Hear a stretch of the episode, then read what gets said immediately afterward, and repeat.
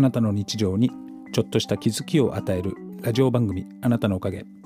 荒川区中高年アイドル田中が荒川区三河島からお届けしております。はいそれではですね今日のオープニングトーク。これはですね僕のまあ日常で起こった出来事ですね。一つお話ししようかなと思うんですけれども。最近ですね僕はあの経営塾の方に行ってまして先日もですねお休みの日に経営塾行くために、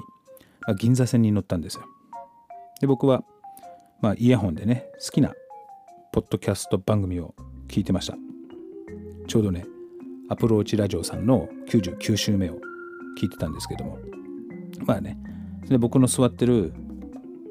シートも隙間なくみんなが座っててで向かい側のも全員座ってたんですよ。でちょうど僕の目の前には、まあ、最近のねこうよくロングのコート着た、えー、20代ぐらいですかね。可愛い女の子いたんですよね。で駅に着いた時にその子降りるのかと思いきやなんとねその子は違うシートの方の席の方に移動したんですよね。斜めにパーッと移動して。でそっちの方もそこ1個空いてたから1個空いてたんでそっちに移動したんですけどちょっと目で少し追ってん？と思って。なんで今の子移動したのかなって、まあ、思いますよね。僕はちょっと思ったんですけども。目の前のね席が一つポツンって開いたんですよ。なんで移動したんだと思って。でふとね隣に座ってた両サイドの人見たんですけど左には、まあ、太めのね中年男性。右には、まあ、中年の女性の方が座ってたんですよ。で2人ともね何とも何もなかったかのように別に表情を変えず普通にただ座ってるんですけど気になりません？なんでわざわざ降りるわけでもなくただ席を移動したんですよ。で別に移動先も空いてるとこじゃないんですよ。ただ1個空いてたからそこにま移動したって感じで。結局状況的にはねその女の子の状況変わらないわけですよ。両サイド人いるんでね。これね僕だったらね若干軽くショック受けますよ。だってね移動する理由わかんないじゃないですか。隣嫌だった？と思いません？俺体臭いのかなと思ったりとか。なんかねちょっと深読みするんですよ。どんな理由でそっち行ったのってね。俺なんかしたのかなとかってちょっと考えちゃうんですよね。今回はね僕の隣の人じゃなかったんで良かったですけど。その時のね僕の隣は大学生ぐらいのね女の子が座っててもうね若干心の中では頼むから君は俺が降りるまで隣に座っててくれって思ってましたもん。臭くないでしょ？清潔感気にしてるつもりなんだけどって思ってて。安心してね隣隣に座ってていいんだよって思ってたんですけど。まあねもうそう思いながらの残り3駅。結構ね僕はそういうのをね気にします。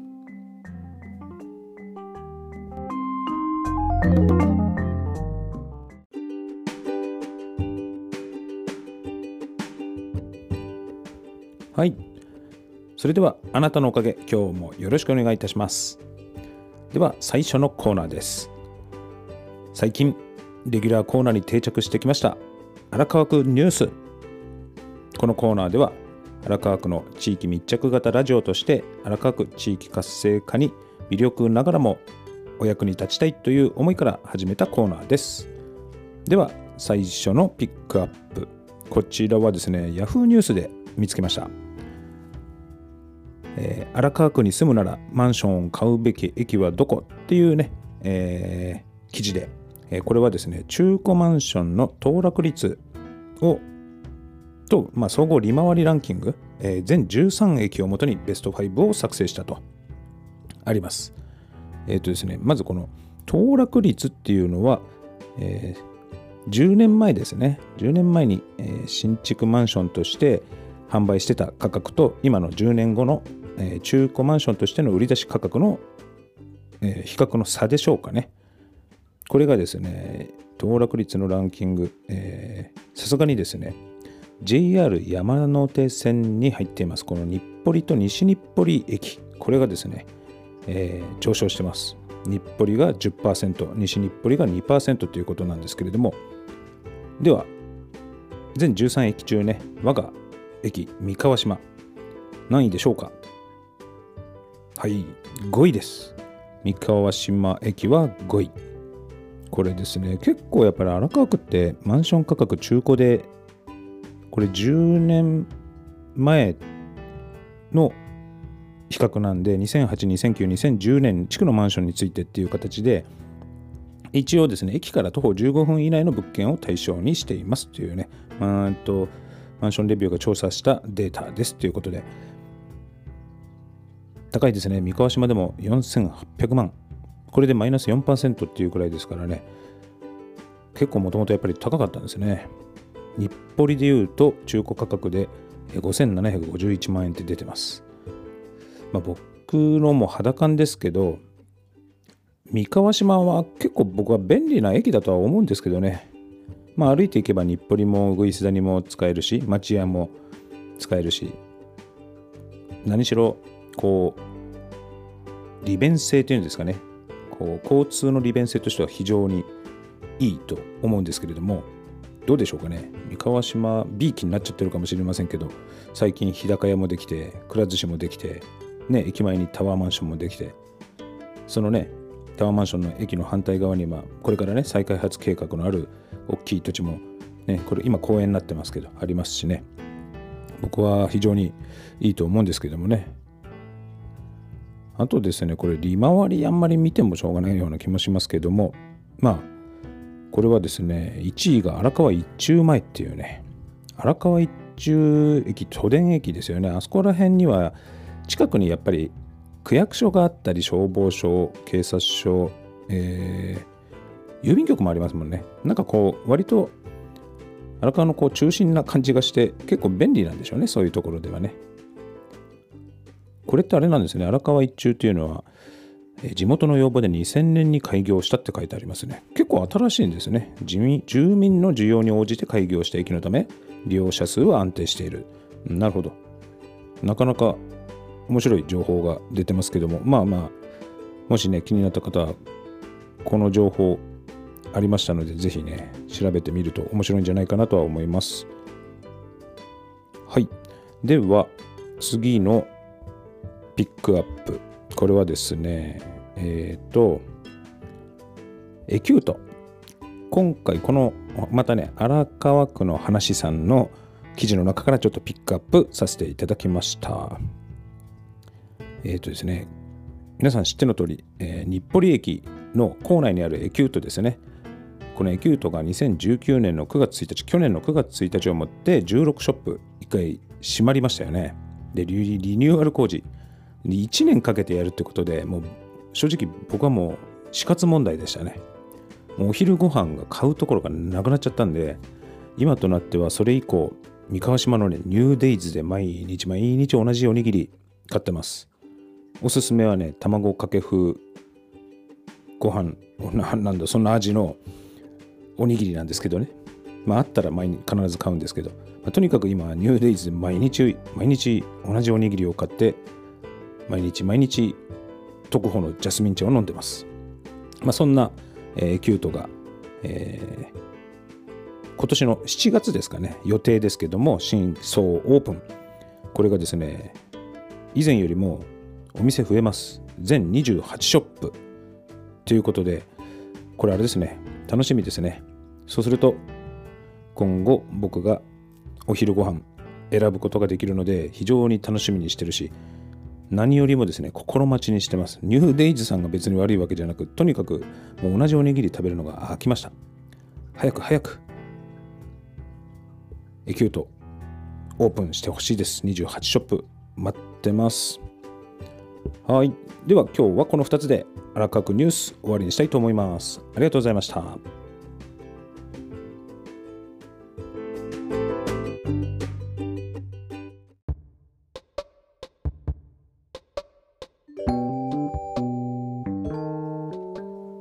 はい。それでは、ここからは、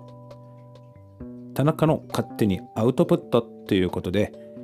今週はですね、初めての事業計画書作りは一回お休みさせていただきます。すいません。で、何ですか？田中の勝手にアウトプットっていうことで、まあ、今ですね、結構あのノートとか書いてたり、ノートってね、ブログみたいななんか SNS なんですけども、あと今通ってるね経営塾やライティングのね会やってるんですけども勉強中です。でそこでですね自分なりの気づきをまあ緩くねアウトプットしていけたらなと思うのでアウトプットしていきます。ぜひね最後まで聞いてください。今ですね、まあ、経営塾だったりねライティングオンラインの会入って学んでるんですけども、まあ、そこでね気づいたことがあります。でまずね思ったこと。やっぱりね人は知っていることからしか考えられないっていうことで文章をね読んでてその言葉の意味わかんない時あるじゃないですか。僕なんかね結構わからなくて。でね例えばパラダイム。パラダイムってわかります？僕ね恥ずかしい話ちょっとパラダイムなんかよくいまいちなんとなくでしかわかんなくて。でこの間ライティングのねその勉強文章を見ててパラダイムが出てきたんですよ。パラダイムって何だろう？僕のね仕事でお客様との紙についての悩みや改善のカウンセリングでパラダイムシフトしていきましょうとかなんて言ったことないしですね。でちょっと調べてみました。なるほど。物の見方や考え方を変えていこうみたいなね。今までのこう決まった決まり事だったり概念それをパラダイムそれをシフトしていこうね変えていこうということで毎日仕事でねやることがありすぎて帰宅も遅い。本当に疲れて帰ります。するとね奥さんが自分のね会社での今日の嫌だった出来事や今のね悩みを矢継ぎ早に話してくる。一緒にねご飯を食べてる時も自分の話をしてくる。いやもう疲れてるから後にしてよ。静かにさ過ごしたいんだよ。もう今日一日ずっと喋ってたから。頼むからほっといて黙っててくんないかな。仕事で時間が足りないのはやることありすぎるのは自分でねやることを順番立てて管理できてないからじゃない？カレンダー機能を使って曜日でやることを決めて管理すればそんなに手一杯になることはないよね。帰り遅いのにご飯を作って一緒に食べようと待っていてくれることはそれって感謝すべきことなんじゃない？少ないね家での時間の中で会話をしようとしてくれてるんじゃないの？それって感謝することじゃない？この考え方はねパラダイムシフトになりますかねこれ。まあこれも自分なりの解釈になってますけど次おおなんかパラダイムシフトしたこれちょっと一回ねすぐ使ってみちゃいますけどってなる文章があったんですよ。それはあのノートで見ました。それはね、つい書きたくなる物語講座っていうね、俺たち最有機さんっていう人たちの記事を読んでのことでした。僕、これ読んで、なんかハッとしたのね。おお、そんな風にやっていくんだってなったんですよ。で、なんかそれもね、肌感で、漢字はつかめたけど、その文章の中にナラティブって言葉が出てきてでその文章を何度も何度もね読んでたらどうやらこのナラティブって言葉を僕がもっとちゃんと知らないとこの書いてある文章をちゃんと理解を深められないんじゃないかって思ったんですよ。そして調べてみました。そしたらやはりそういうことか。確かにそこの文章の中にサンプルナラティブっていう風にね物語が書いてあったんですよ。でそれを読み返すとなんとね僕はやっぱりその物語の中にいたんですよ。そのねサンプルで出し書いてくれてるナラティブ。キャラクターの声とかその場の情景とかが僕の中に広がったんですね。でそのありようはきっとその文章を読んだその物語を読んだ人それぞれ違うと思うんですよ。僕の中だけの情景だったり声や音だったりしたんですね。これがナラティブってことかって思いました。まあ、これも僕なりの解釈ですが、まあ、そしてですねそのナラティブを調べてたら、まあ、経営に活かせるプチ情報も知ることができたんですね。ナラティブって日本では物語って翻訳されてるみたいなんですよ。でも物語ってストーリーじゃないですか。じゃあナラティブって何だろう？って調べてました。で、その過程でストーリー型マーケティングとナラティブ型マーケティングの違いを知ることができて、まあ、確かにね、今の時代はナラティブ型マーケティングの方が僕はしっくりくるな。僕だったらこっちのがそのナラティブ型マーケティングの方が世界観に自分を主人公としてイメージできてだからこそ購買意欲につながるなと僕は思いました。調べる過程で知らないことを知れて今後に活かせる勉強ができたんですね。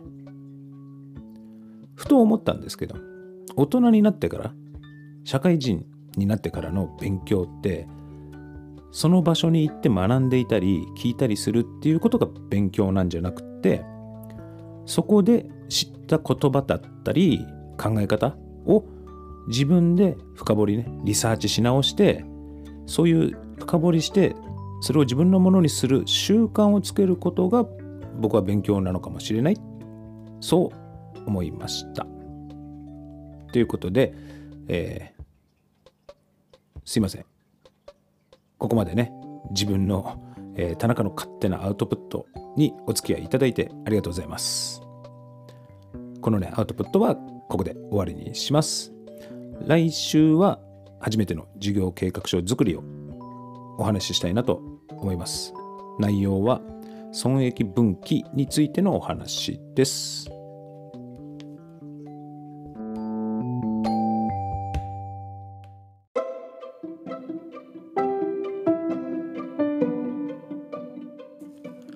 はい。それではエンディングです。今日のオープニングトークでは、田中はですね、意外と繊細でですね、まあまあ気にすることがただあります。この間も、えー、初めてですね、回転寿司一人で入ってみたんですけれども、まあ、パーソナルスペースのね、狭さにちょっとドキドキしながら、両サイド女性でしたしね、ただね、今、回転寿司結構女性一人で来るんですよね。なんか半分ぐらい女性でした。ね、意外とみんなそんなの気にしないんだなと思いましたけども。荒川区ニュースでは、この間ね、あ、前回ね、前回じゃなくて、またね、荒川区の話さんの記事の中からちょっとピックアップしたものがあって、まあ、同業者なんですけども、まあ、こういうね、事業展開っていいなというね、お店を出しましたみたいな記事があったので、ちょっとそちらもね、紹介していきたいなとは思ってるんですけども、まだね、ちょっと未定ですけどね。あと、今日のナラティブ型マーケティング、ストーリー型マーケティング、これね、ストーリー型マーケティングっていうのは、まあ自社のね、えー、歴史だったり物語を語る感じですよね。それを聞く側が、えー、ていうんですか、それに共有したりその思いを共有したり共感したりしてあこの会社いいなこの商品いいなっつって購買に至る。ナラティブ型マーケティングっていうのは何て言うんですかね。その見る側自分がその文章だったり映像だったりを見てその中に自分が自由にですね発想をするわけですよ。想像してあこの商品をっていう前にこの生活いいな素晴らしいなと思った時にこの商品があるっていうのを自分で気づいてみたりああこんな生活家族でね休みの日にドライブとか行ったら楽しいんだろうな。こういうところ家族で海に行きたいな。そんな時にはこの車があったらいいなっていうふうにですね。まず自分が主人公としてのいろんな物語を見つけていくですね。なんかそういうこう見る側が自由な発想で自由な結末を迎えるようなそういうね連想させる疑似体験をさせるようなことも多分ナラティブ型マーケティングと。僕はまあそう解釈したんですけれどもまあまああのこれからもねまだ勉強して気づいたことだったりアウトプットしていきたいことをねどんどんとこのラジオの中でもお話ししたいと思います。番組へのね、えー、ご意見ご感想などございましたら info@ おかげ .com までぜひぜひね気軽にお便りください。